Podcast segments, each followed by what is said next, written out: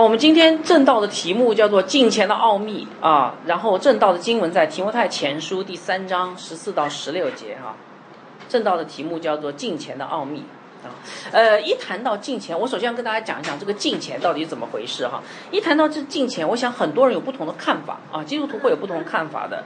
有人认为金钱是恪守律法，什么意思呢？就是说，呃，我能够把所有的生活按照神的旨意活出来，这就是金钱了。是不是啊？凡事按照律法而行，不要出错。呃，我想很多人有这样的想法哈。但有人认为不是，不是。他说，呃，这个好像有点呃行为主义哈。呃，金钱应该是跟神的一种亲密的关系。比如说，你每天读经啊，每天祷告啊，每天早晨呃两点钟起来读经祷告。我相信没有人这样做哈。呃呃，然后呃。读经、祷告、灵修，啊，进食啊！哎呀，那个我们教会有一个姐妹啊，我只是举个例子啊，我们就有个姐妹啊，她非常敬虔，她进食四十天，啊，啊，就是这样的哈。然后一张口就是圣经经文，然后遇到大小大事小事就跪下来祷告。所以有人认为这就是敬虔，是不是？我不知道。也有人认为敬虔是好行为，哎，你活不出来就不要说是敬虔啊。所以关爱那些软弱的人，帮助那些有需要的人。这才叫金钱，哎，你们觉得哪一种对啊？我刚才讲了三种，你们觉得哪一种对？第一种对，请举手。就是第一种是呃恪守律法的，第二种与神的关系的宗教生活，第三种 什么慈善家？呃，哪种哪一种是真正的金钱？都不是啊啊！第二种，OK，好，我我不评论啊。呵 呵好，我我给大家一个答案哈，不是我的，是从圣经而来的。我查了这个圣经新词典哈，所以到底哪一种讲法对哦？我刚刚才看大家很多人都没有举手，是不是最起码大家都不知道答案，或者都不确定？哎，那就是我们今天要讲讲到的目的哈。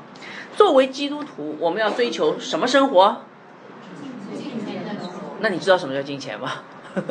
知道这个定义吗？好。好，所以我们为了把这个金钱的概念弄清楚呢，我们接接下来看看圣经怎么来解释的啊。圣经里面这个新约圣经出现过十四次金钱，啊，如果你愿意记，就把它记下来哈。呃，你可以用精读圣经去查一查哈，十四次。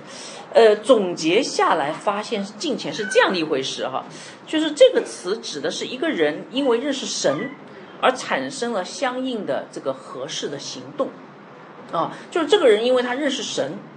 产生了一个相应的行动哈，比如说这个人认识神的威严，你知道他会产生什么行动吗？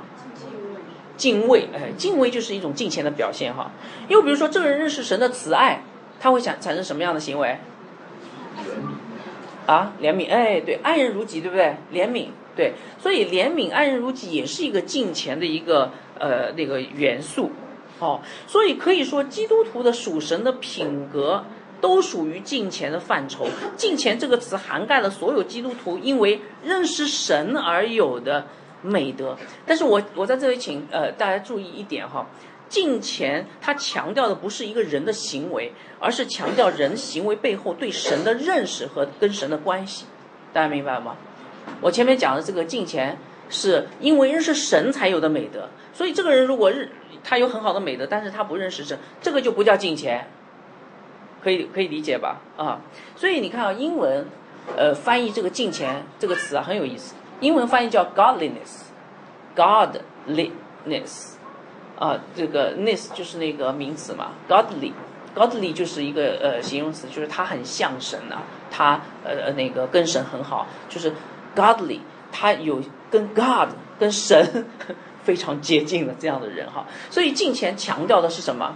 我们跟上帝之间的认知和关系，然后由此自然产生的基督徒的美德啊，这个叫做呃敬虔哈。所以敬虔把人的道德跟什么紧紧结合在一起？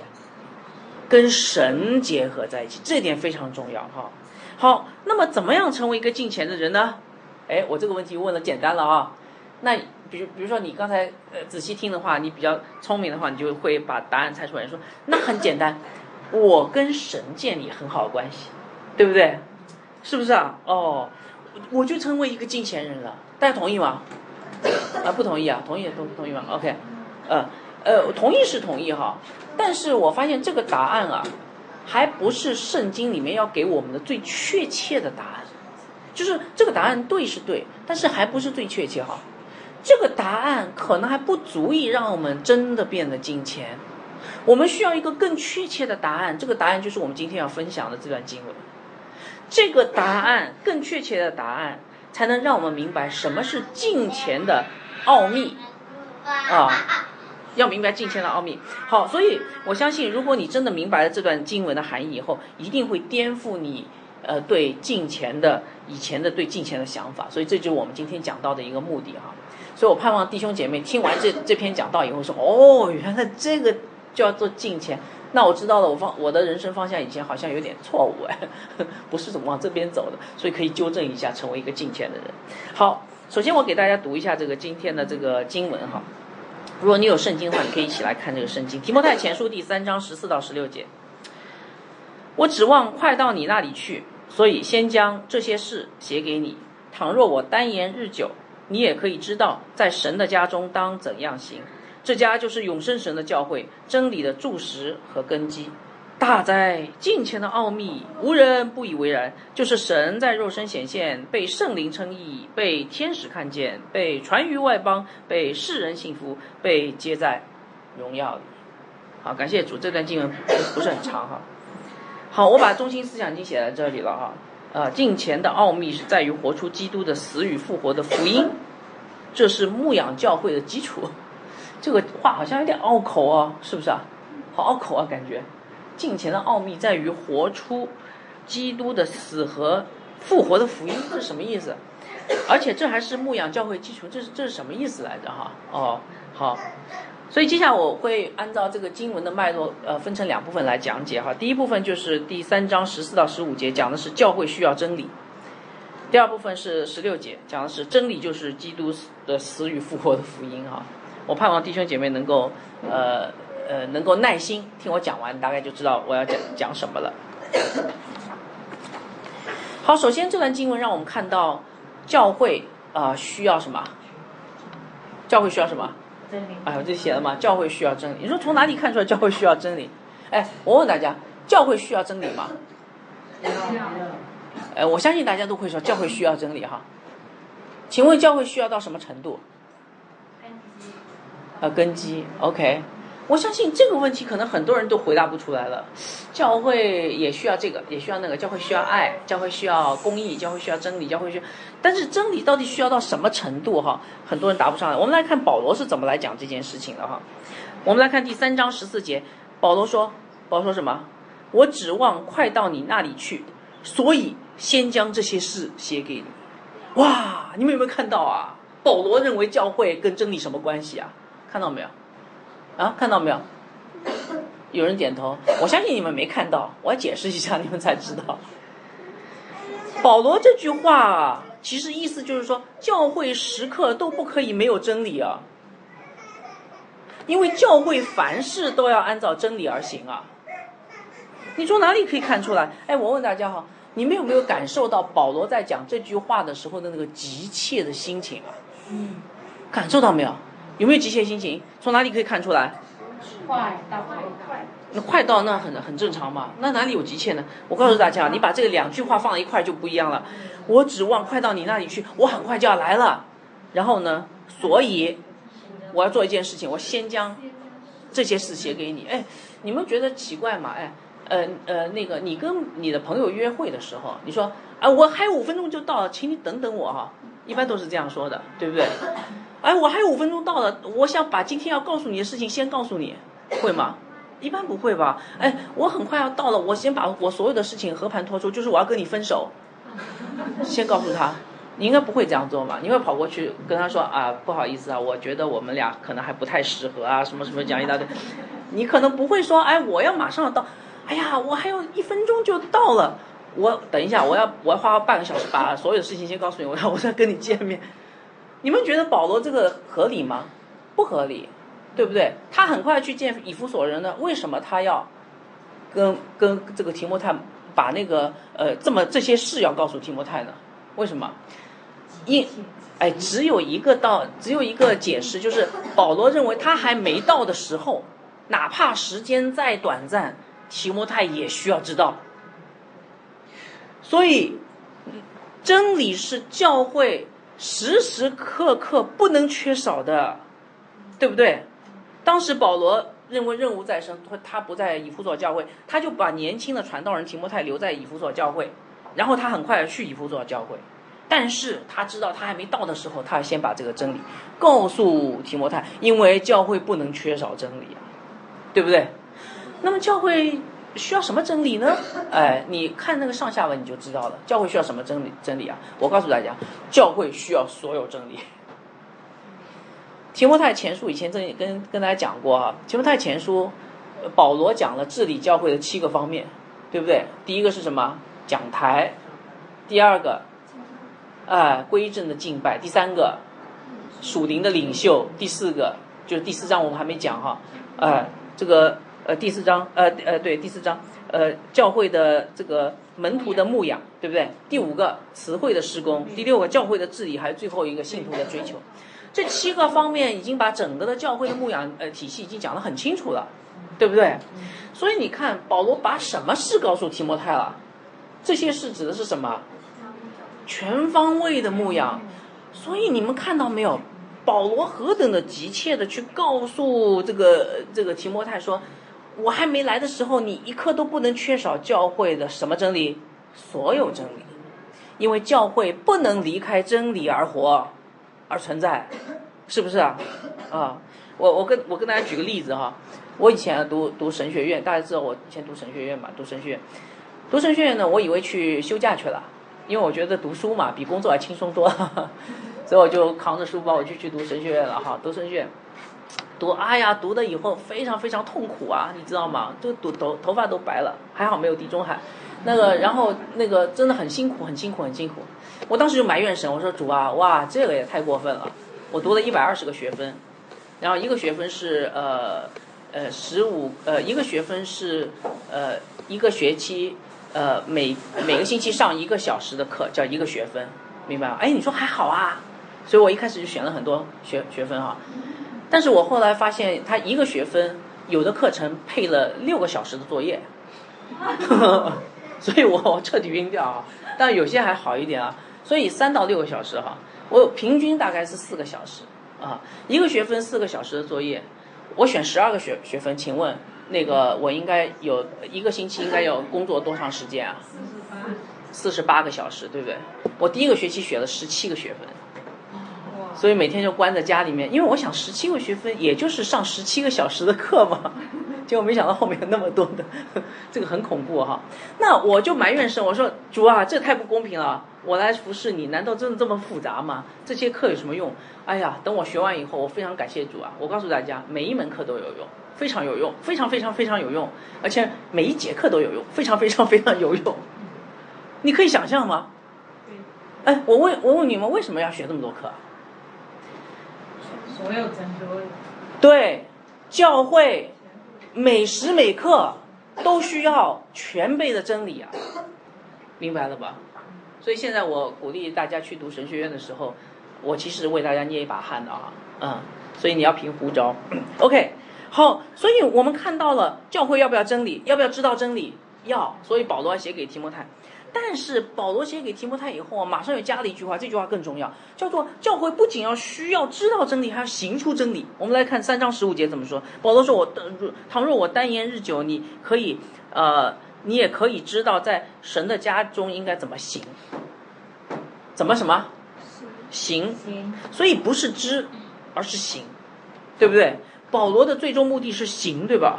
保罗告诉提摩太这些事，目的是为了让他知道怎么行。所以重点不是这些事，重点是在于怎么行。明白真理，还要把真理活出来、行出来，哈。所以我不知道弟兄姐妹每一次听完讲道的时候，你们是什么样的反应？啊，就是说，我是希望大家能够把讲到的大致内容都记下来，啊，然后在接下来的一周里面实践出来。我不是每个星期一会写一段。短短文字嘛，就是让大家别忘了哈，那个呃，就是大家行出来哈。一般讲道的目的有两个，请大家记住哈。呃，这是以前教教教来呃听来的。讲道目的两个，第一个就是让你知道怎么信，就是增强你的信心认知；第二个让你知道怎么行，知道了以后还把活出来。所以信与行就是整个讲章的应用。所以大家以后在记奖章的时候，记奖章笔记的时候，你要记得哈，呃，那个你要把这个奖章性和形要记下来。有的时候你会记一些什么解经的要点啦，这当然这是很好，可是最重要这个这个奖章到底让你干什么的，让你信什么的，更新什么样的意念的，这些其实要把它记下来。大家明白了吗？所以行真理非常重要，因为没有行为的信心。是死的，对不对？好，讲到这里，你可能已经听出来了啊。教会跟真理是密不可分的，教会一刻都不能够离开真理，而且任何一方面的真理都不能缺少。更重要的是要把所有真理都行出来。但是你有没有想过，这是为什么呀？哎，教会不是一个弟兄姊妹的聚集体吗？真理真的这么重要吗？我问大家，真的真理这么重要？难道比爱还重要吗？啊？啊，重重不重要？为什么重要呀？啊？根基啊！根基。你你从哪里知道的？你说根基从哪里知道？好，我们一起来看接下来保罗怎么说，对吧？第三章十五节啊，保罗继续说，他说这家就是永生神的教会，还有呢？真理的注释和根基哈，我请大家留意一下，保罗在呃描述教会的时候，他用什么词？什么的什么的教会？神的教会。这个神是怎么样的神？永生神。什么叫永生神？永远活着的神。神永远活着，你可以跟他脱离关系吗？教会可以跟他脱离关系吗？所以教会永远跟神连在一起的，对不对？教会是神的教会，教会跟神永远连在一起，神就是真理的本体。请问教会能脱离真理片刻吗？一点点都不能脱离，大家明白了吗？啊，因为教会跟神的纽带是永远不会断绝的。啊，主耶稣说我是道路、真理、生命，那我教会是基督的什么身体？所以你怎么可能不是真理的一部分呢？对不对？啊，所以。教会跟真理密不可分，是永远不可以断绝的。教会不可以没有真理的哈。那么教会是如何体现出真理的呢？那接下来，呃，保罗说这句话就告诉我们，教会是如何体现真理的。教会体现真理，就是教会是真理的注释与根基啊。这句话非常的重要。但是我在这边问大家一下哈，我知道你你们都读过提摩太前书啊很多遍，什么叫教会是真理的注释和根基？知道吗？有谁知道，请举手。OK，好，我我我不再回问问大家了哈。呃，圣经学者对这个描述有很多种解释啊。那我查了，我查了好好多种解释出来哈。但是有两种解释，我觉得比较贴近原意啊。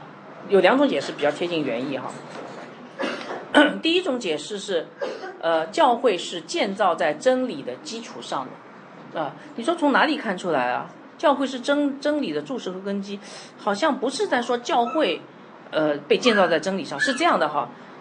你们看哈，刚才呃三章十五节这些经文，保罗把教会称为什么？叫做神的家，对不对？是不是啊？嗯，好，我们我们想到家，我们会想到什么？我们会想到我们住的地方，你的客厅，你的呃卧室，呃那个你的床单。呃，洗手间，呃，厨房，是不是啊？就这些东西啊。想到家，想到你的房屋啊，就是所以这是一个，我相信保罗在写这句话的时候，他脑脑海中出现了一个房屋的景象，对不对？哦，教会是神的家啊，那里有一群人，然后住在那个房子里哈。可是教会是不是一栋建筑物呢？不是，教会是神子民的聚会，教会是人，对不对？比如说在座的有这么多人。请问这个地方是教会吗？不是，对不对？谁是教会？那你们是教会。今天时空大挪移，突然间把你们把把我们都挪移到南极。请问这里是教会还是南极这帮人是教会？南极是教会啊，不对，南极这帮人是教会。啊，对对，你们想去南极吗？呃，南极是去不了的哈，啊，呃，那个因为各各个国家有公约，不能不能随便去，只能做科学考察的哈。好，南极好，那保罗在干什么？保罗在做一个比喻，对不对？教会是神的家，教会是神的群羊，教会是就是这些都是比喻哈。所以保罗把教会比作一个房屋。所以你看啊，保罗的思路顺理成章的，他讲完房屋，教会是神的家，当然要讲讲房子里的东西嘛，真理的柱石和根基，对不对？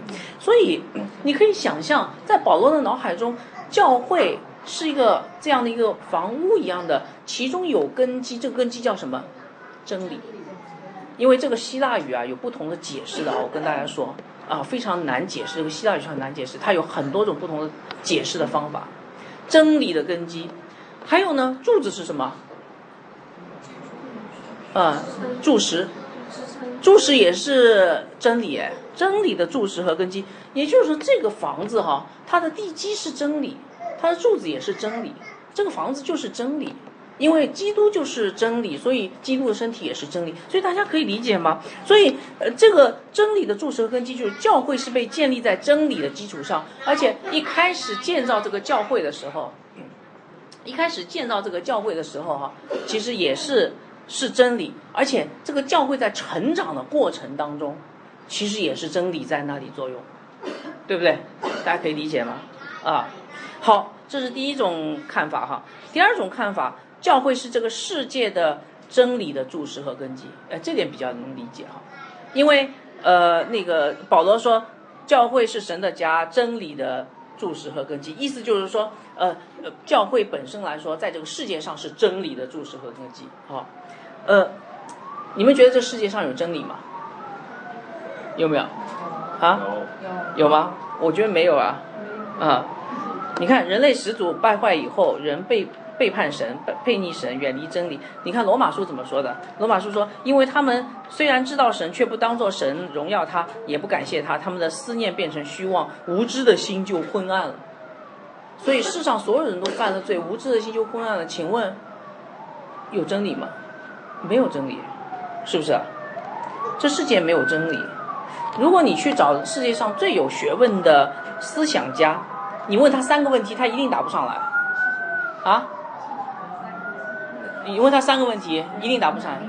哎，对啊，人从哪里来，人往哪里去，人该怎么活，他一定答不出来的。我们不知道人从哪里来，也许是猴子变的，对不对？我们也不知道人从人到哪里去，可能就灰飞烟灭。然后我们也不知道该怎么活，所以存在就是意义，对不对？我们今天要创造一点意义出来，所以这个呃。哲学家没有办法告诉你，但是基督徒知不知道这三个问题的答案？我问大家哈，人从哪里来？人从神而来。人往哪里去？人往神那里去。人应该怎么活？人，这好简单的答案啊！人从神来，人往神那里去，人为神而活，就这么简单嘛？是不是啊？所以这世界有真理吗？没有真理啊，对不对？哎，为什么基督徒都知道这真理？再笨的基督徒都知道真理啊。保罗说了，在你们当中没有什么人有智慧的啦，你们怎么会有真理？因为我们认识神，对不对？是不是啊？啊，所以 这这个叫做教会是这世界的真理的注释和根基，因为教会本身就建造在真理的注释和根基上，明白了吧？所以，亲爱的弟兄姐妹。我们讲这些，你知道为什么吗？你们有没有发现这两节经文，三章十四到十五节这两节经文实在太重要了。这两节经文告诉我们，教会需要真理啊。教会就是我本来写的是教会是真理的化身啊，但这句话不严谨，我就不敢写下来。但是我好想说，教会跟真理密不可分到一个程度，就好像是真理的化身。教会需要认识真理，教会的牧养一刻不能离开真理，教会不能缺少任何一部分的真理，需要完完全的真理。教会不仅要认识真理，还要行出真理。刚才我们不是讲了吗？而且要成为这世界的真理的注释和根基，对吧？啊，因为神就是真理，教会跟真理密不可分。我问大家，如果一个教会没有真理，我们会把这个教会称为什么？嗯？宗教活动。嗯？我把它称之为异端，对不对？异端嘛，没有，它没有真理嘛。哎，异端有没有爱？有的。以前有我有个朋友去了澳大利亚，澳大利亚那个耶和华见证人很有爱的，那你要不要去嘛？你说，哎呀，这个教会很有爱啊，耶和华见证人很有爱，要不要去？他是异端哎，对不对啊？然后，哎呀，异端也读经啊，读得很深入啊，对不对？啊，异端也祷告啊，祷告的很执着。比如说极端灵恩派，他祷告很执着，你要不要去？异端也宣教啊，比如说呃那个基督复临安息日会，安息日会宣教宣到很远的地方去的，你要不要去？我们都不会把这些称为教会，对不对？因为它没有真理。请问大家哈，在你想到教会的时候，你有没有想到过真理？我知道大家都知道教会需要真理，可是，在你的心中，请问，在你的心目中，教会跟真理的关系是不是就像保罗说的那么的严谨？还是你糊里糊涂认为教会就是一个宗教的聚会？因为我这样说的原因，是因为我看到很多的弟兄姐妹，好像对真理都不是那么的认，就是那么认真的。真的，因为呃，从你们自己读经祷告这个过程，你就可以看出来，我们比较，我们喜欢干什么，知道吗？我们喜欢服侍神。在还没有真理的时候，我们就很想服侍神，是不是？那请问，为什么你想服侍神，在还没有真理的时候就想服侍神？因为你想做神，我这这句话是非常正确的，因为你想做神做的事啊。哎，传福音是谁做的事啊？圣灵做的事。你在没有真理的时候，你就想传福音，因为你想成为做神的。你好，你很心里面很想像那个伊甸园里面啊，这个魔鬼说的，你就像神一样啊。你一说他就信了，对不对啊？你很想呃服侍教会。因为教会是神在那里带领的。哎呀，我今天在讲台上来服侍教会，哦，这个我就好像像神一样啊。但是我告诉大家，这个心呢，我不能够指责大家哈。呃，传福音是好的，服侍教会是好的。但是你知道这个真理有多重要吗？我们在没有真理的时候，我们要扪心自问，就是我们是不是合适去服侍神、去传福音哈？所以，亲爱的弟兄姐妹，呃，我请大家要记得。教会跟真理的关系，我们以前讲过这个教会论很多了，对不对？我们讲过教会是，呃，天赋的神的呃群羊，神的百姓。我们讲过教会是基督的心腹，基督的呃身体。我们讲过教会是圣灵的团契，圣灵的殿，对不对？这些都讲过哈。但是，哦，我们也讲过教会有四个特征，大家记得吗？什么使徒性、大公性、合一和圣洁，这些都是教会的特征。但是，请大家记得一点，教会不能没有真理，这一点也是非常非常重要的。所以讲到这里以后啊，呃，我想问大家一个问题啊，也许你已经想到了，那教会，教会里面要不要有爱呀？教会到底爱更重要还是真理更重要？啊？你你怎么知道真理更重要啊？哦，没有真理，你你有跟圣经根据吗？有没有圣经根据？啊？啊？哎，你们讲话有圣经根据的，说没有真理怎么知道爱？好，我给大家读一段经文，好吧？约翰二书啊，如果你有圣经，你可以翻到约翰二书，约翰二书一一节到三节，哈。我给大家读这段经文，你就知道了。约翰二书一节到三节，做长老的写信给蒙拣选的教会和他的儿女。就是太叫教会可以翻成太太哈，他的儿女就是我诚心所爱的，OK，不但我爱，也是一切知道真理之人所爱的。这个知道真理的人啊，他会爱教会，是不是啊？OK，好，继续看下去哈。爱你们是为真理的缘故。哦，我读到这里以后，终于明白了，原来真爱是出于真理，是不是啊？那这这个那个约翰写的嘛。这真理存在我们中间，也必永远与我们同在。恩惠、怜悯、平安，从父神和他儿子耶稣基督在什么和什么上面，在真理和爱心上必与我们同在。这段经文告诉我们什么？真爱是出于真理。主耶稣与与我们同在的时候，既有真理，又有真爱，所以这两个是不矛盾的，是吧？啊，不可分的哈。一个有爱的人一定有真理，一个有真理的人会有爱。一个有真理的人，因为知道耶稣是谁，他做了什么，他一定活出基督的爱。一个有真爱的人，他一定基于真正的那个真理的基础上。如果这个人很有爱，却没有真理的话，说明这个是人的爱，而不是从神而来的爱。大家明白了吧？啊，所以这个不成问题哈。爱永远长存，因为真理永远长存。所以，亲爱的弟兄姐妹，我们在这里真的应该反思一下我们自己哈。我们平时的生活和工作和服饰当中，真的很看重真理吗？看看不看重啊？我们真的意识到教会里大大小小的事必须严格按照真理而行吗？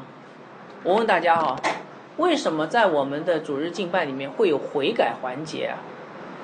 考考你们，知道为什么吗？呃，就不知道了，对不对？你要知道的，你不要随便跟着别人啊！不是台上那个人说什么你就跟着他，你要知道为什么的。其实我以前有有有讲过为什么的，我还专门做了一个课程视频，呃，来告诉大家为什么要这样做。就整个的这个主日敬拜的程序是有原因的，是有目的的，大家明白吧？所以，呃，希望你好好的、认真的对待你的这个信仰生活的每一个环节，每一个环节其实都需要有真理的引导的。OK，好，所以亲爱的弟兄姐妹，我们真的意识到我们在我们的这些不信主的灵舍当中是他们的真理的注释和根基吗？哎，我们在我们的灵灵舍当中，到底你给了别人什么？这个很重要啊！你给了别人人的爱还是神的爱？你给了别人是正确的道理还是错误的道理？你给了别人是福音还是律法？好，弟兄姐妹，我们在与我们的妻子、丈夫、儿女和父母相处的时候，有没有都按照真理而行啊？哎呀，我妈老是逼我结婚，算了，就结了吧，这就不叫真理。我们顺服主是应当的，我们在主里孝顺父母，对不对？我妈老是逼我结婚。我才不理他呢，哼，他也不信主，不，你要顺服父母，而是要在主里顺服父母，大家明白这个意思吗？啊，这边年轻弟兄姐妹比较多，所以讲这个例子哈。OK，我们对真理的认知够吗？好像不太够啊。哎，我们读了一些东西，但是其实我们还有很多不懂哈。哎，我问大家一个很简单的问题：十届的第第七届是什么？想不起来了，哎，第八届，第八届，想不起来了是吧？啊啊，第一届大概知道，第七届、第八届是什么？不对，不是不可杀人，这不可杀人是第六届哈。哎，你们、你们、你们这对真理熟吗？啊，我问你们。然后我以前讲过的十字架的四个含义是什么？这四个神学名词啊，也不知道啊，算了算了，我不问了。OK。去年的讲道的笔记你还记得多少啊？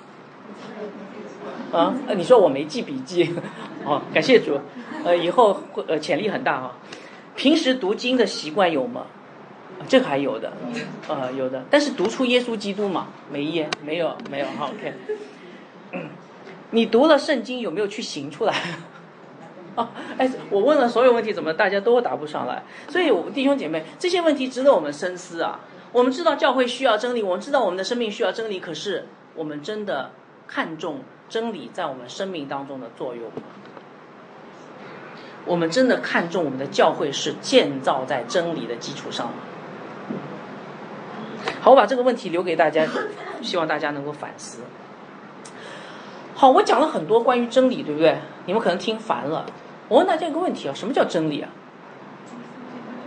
啊？啊，不要讲的太笼统啊！神的话，神的话就是真。哦，耶稣基督好，不，OK，好。呃，我一谈到真理哈，所谓真理就是做对的事情，错的事情，做什么是对的事情，对不对？哎，你们一想到真理，会不会想到什么是对，什么是错？啊，会的，对不对？你会不会想到说，真理其实就是做正确的事，是不是啊？啊，不，不是，感谢主哈，对。我告诉大家哈，这个非常重要。如果你对真理只停留在这个是非的基础上，那很有可能你的生活是律法主义的。我为什么讲讲这个话？因为接下来保罗要告诉你这个道理。我们一起来看保罗是怎么说的。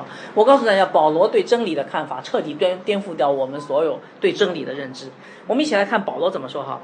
我们来看三章十六节，保罗说：“大哉近前的奥秘，不以人为然。”哇，保罗，保罗没有讲真理，对不对？他讲了什么？他他换了一个词叫“近前的奥秘”。哎，请问近前的奥秘跟真理有什么关系啊？你们知道保罗在想什么吗？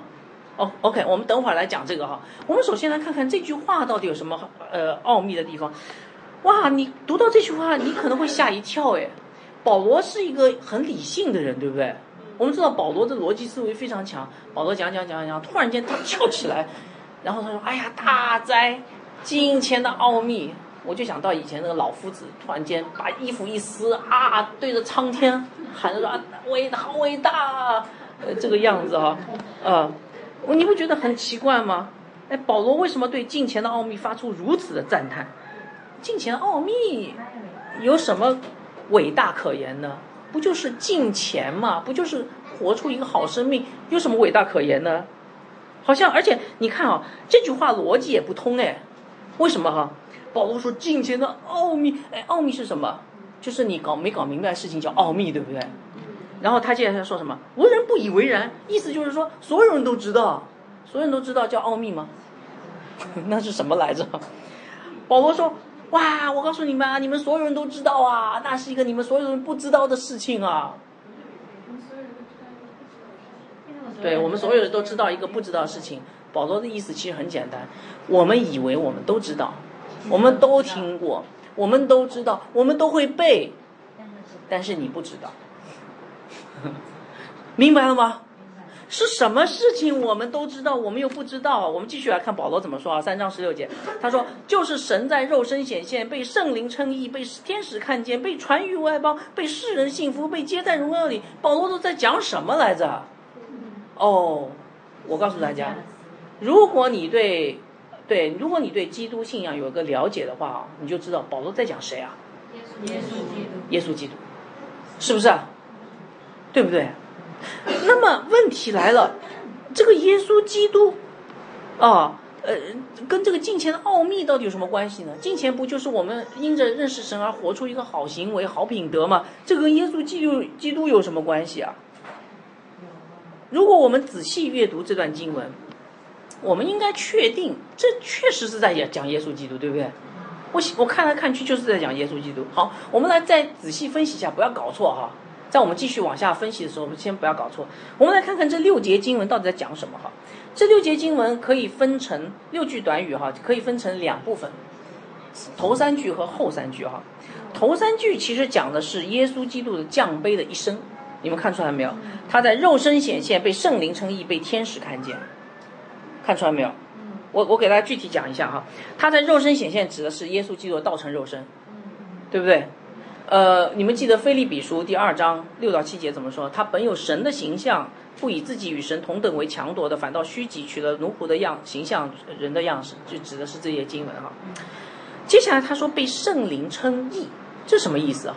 哎，什么人会被称义啊？没有罪的人会被称义。耶稣是不是一生没有犯过罪？希伯来书第四章第十五节说。因我们的大祭司并非不能体恤我们的软弱，他也曾凡事受过试探，与我们一样，只是他没有犯罪，所以被圣灵称义，其实反映的是耶稣基督无罪的一生，顺服的一生。好，最后被天使天使看见，这个我觉得他是指的是呃被定时价，为什么呢？保罗曾经讲过一句话哈，保罗在哥林多前书第四章九节说。我想神把我们使徒明明列在后面，好像定死罪的囚犯，因为我们成了一台戏，给天使、给世人和天使看见。所以，给天使看见，保罗想到的给天使看见，就是他成为被定的死囚犯嘛。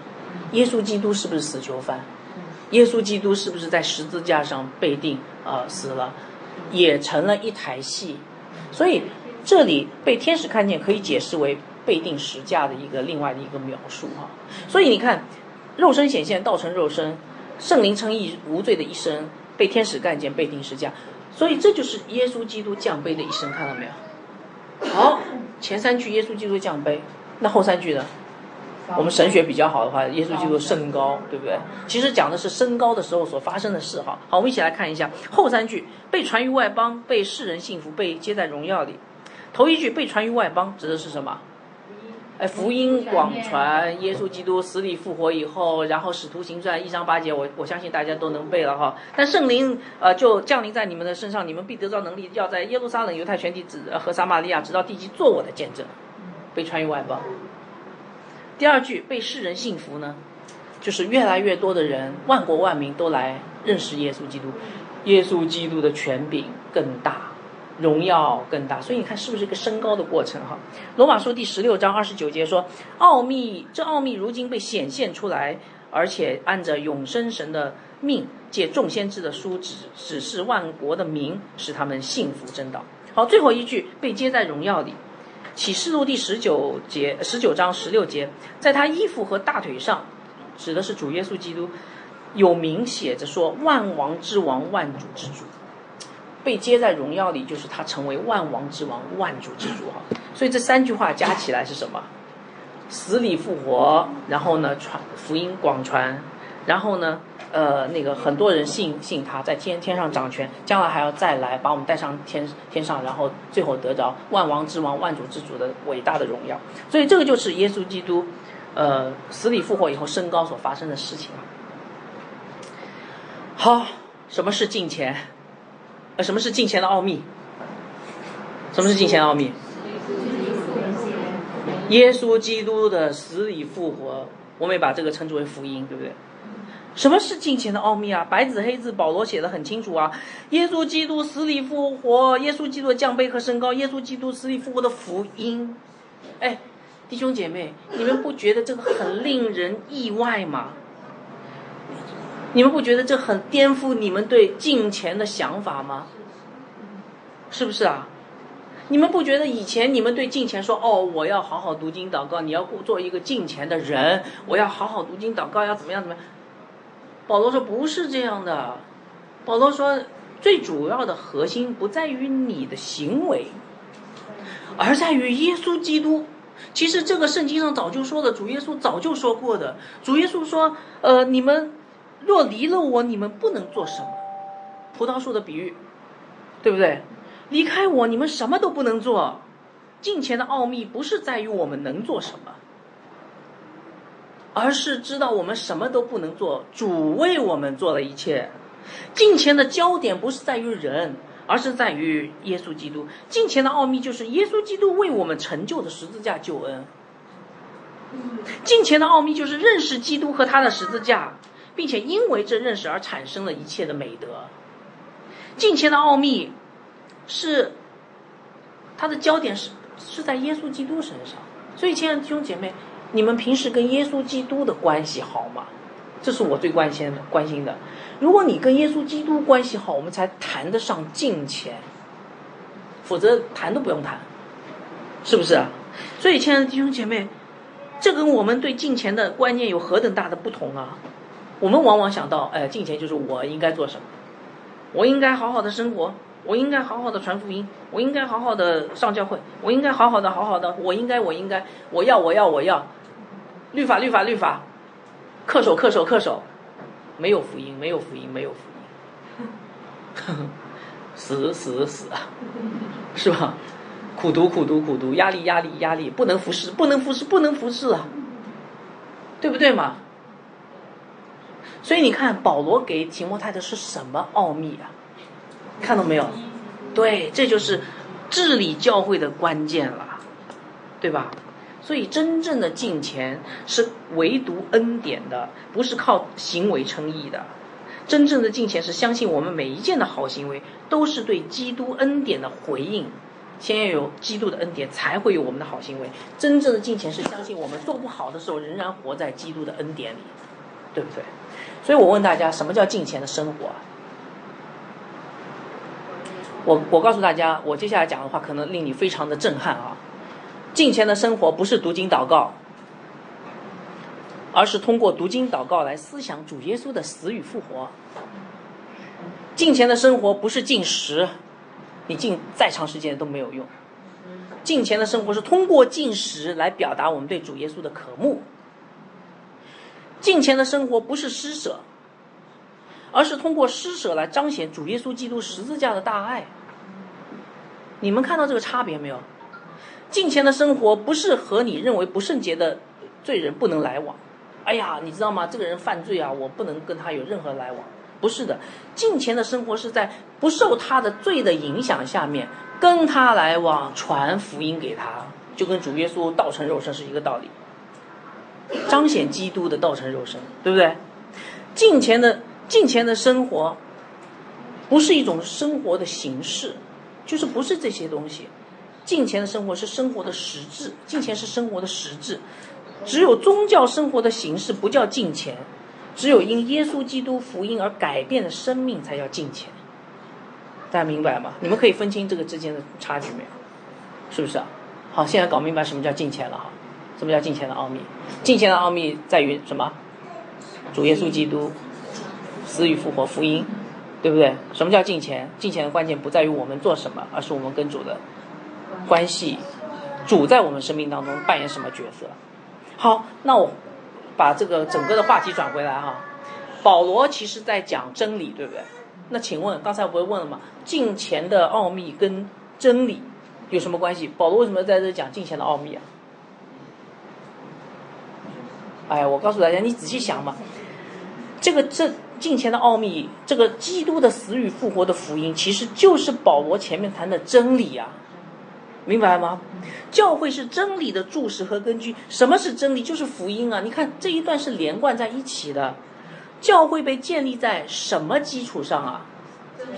呃，福音也可以说是福音的基础上。教会也成长于福音的注释，对不对？其实教会也是因着福音不断慢慢成长的。而且教会在这世界上是真理的注释根基。教会有责任向这世界讲什么？福音嘛。对不对？哦，因为福音就是这个真理的本本质，真理就是耶稣基督并他定十字架，它是个故事啊。所以，这我告诉大家，这点对牧养教会的童工太重要了。啊，如果你们看到教会走歪了，可能就在这个根基上走歪了。牧养教会不是要给弟兄姐妹许多规章制度。知道什么意思吧？在座有很多小组哈，不是要给很多规章制度，为什么？因为这些律法，牧养教会其实要给弟兄姐妹讲明福音的真理，福音到底是什么？啊，知道为什么吗？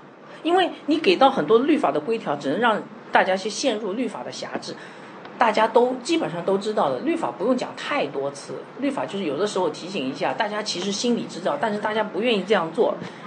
怎么样才能让大家真的能够顺服主呢？因为福音的真理才能让人获得永恒的生命，对不对？所以福音很重要。还有牧养教会的领袖，也不是要让大家看到一个道德的榜样。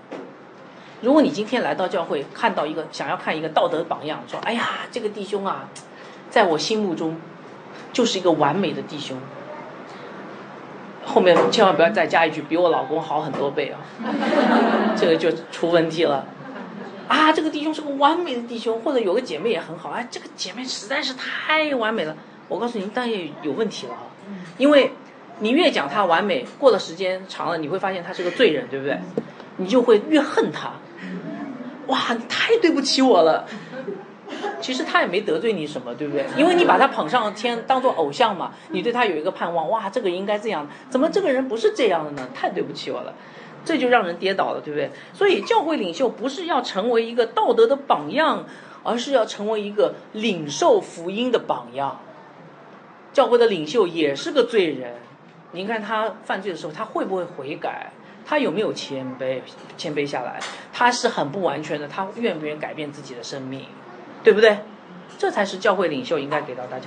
所以你看，这个敬虔的奥秘就是牧养教会的核心的真理。这个基础非常的重要，是不是？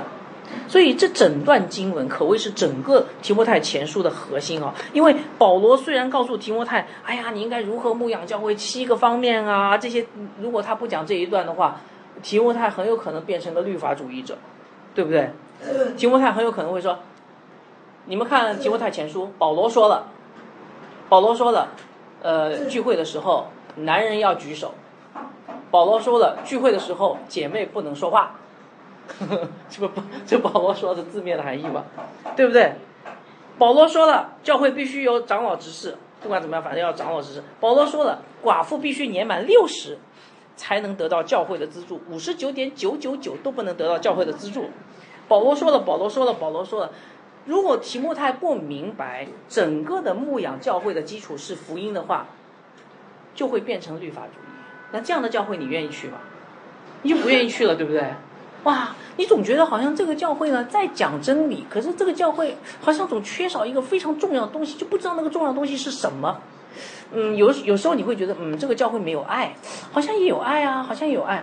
这个教会这真理对吗？好像也对啊，可是当中缺了什么呢？请问他缺了什么？福音，明白了吧？OK，所以你看啊，这段经文对整个的提摩太前书是多么的重要啊！牧养教会的真理的根基就是耶稣基督死与复活的福音，请大家记住。好，所以请大家想一想哈，一个教会的主要特征是什么？我我在不断的挑战大家啊，一个教会的主要特征是有爱心吗？啊，你怎么说？你怎么说教教会的特征？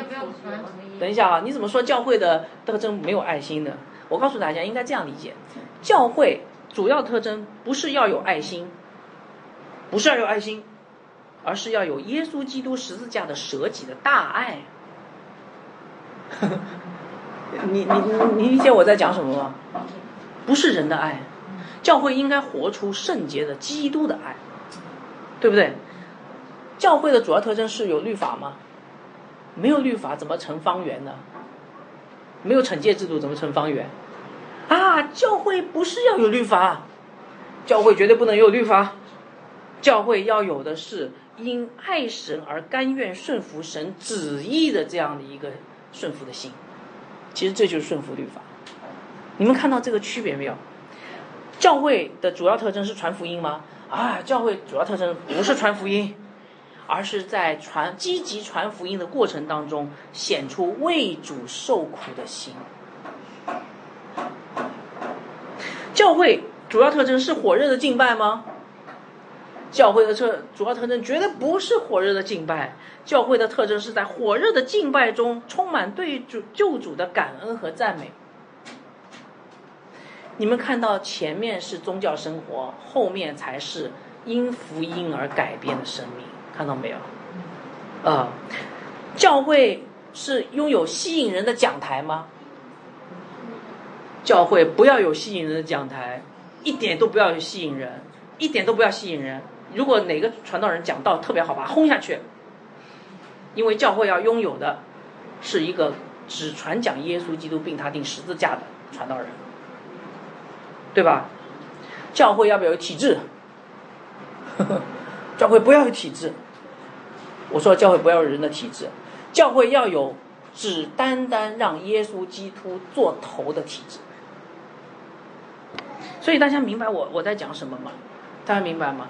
我我们不要过一个宗教生活，我们要知道，我们整个的教会的生活是基于福音的，偏离一点点这样的真理也不可以，呃，任何时间都不可以少掉这个真理，而且这个真理缺少一块都不可以，而且不光是要认识这个真理，还要活出来。你看保罗是不是这样说的？对不对？所以牧养教会的秘诀就是把一切的事工都建立在耶稣基督的这个福音的真理上。只有在一切的事工都充分体现福音的基督的福音的时候，才叫真正的施工。如果不是这样的话，就算教会有七十个七个施工，充其量就是一个人的宗教俱乐部。那我问大家，为什么神这么看重这一点呢？其实我以前有跟大家讲过啊。呃，提摩太前书基本上就是回望基督的十字架。你们知道为什么吗？为什么耶稣基督一定要把他的福音作为整个教会牧养的基础？知道吗？唉，我告诉你们，因为他很爱我们。你明白吗？主耶稣基督要把最好的给你。你知道什么是最好的吗？什么是这世界上最好的东西啊？就是耶稣基督他自己啊。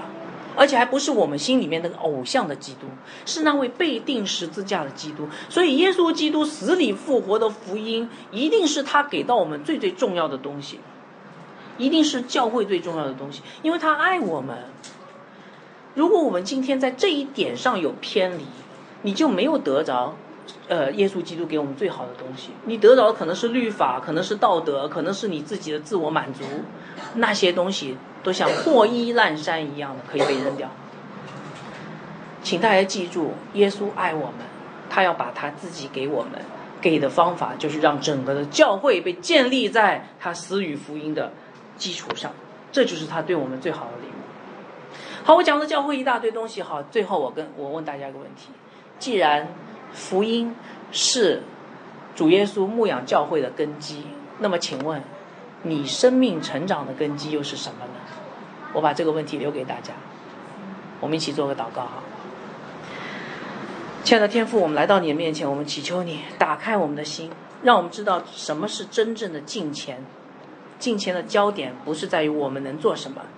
而是在于我们是不是真的认识这位主，是不是知道他死与复活的福音里面的真实的含义，是不是能够活出福音的样式？主啊，帮助我们，因为我们常常被你败坏，我们常常是反着来的。但是求你不断让我们归正，因为基督的福音。祷告奉耶稣基督的名，阿门。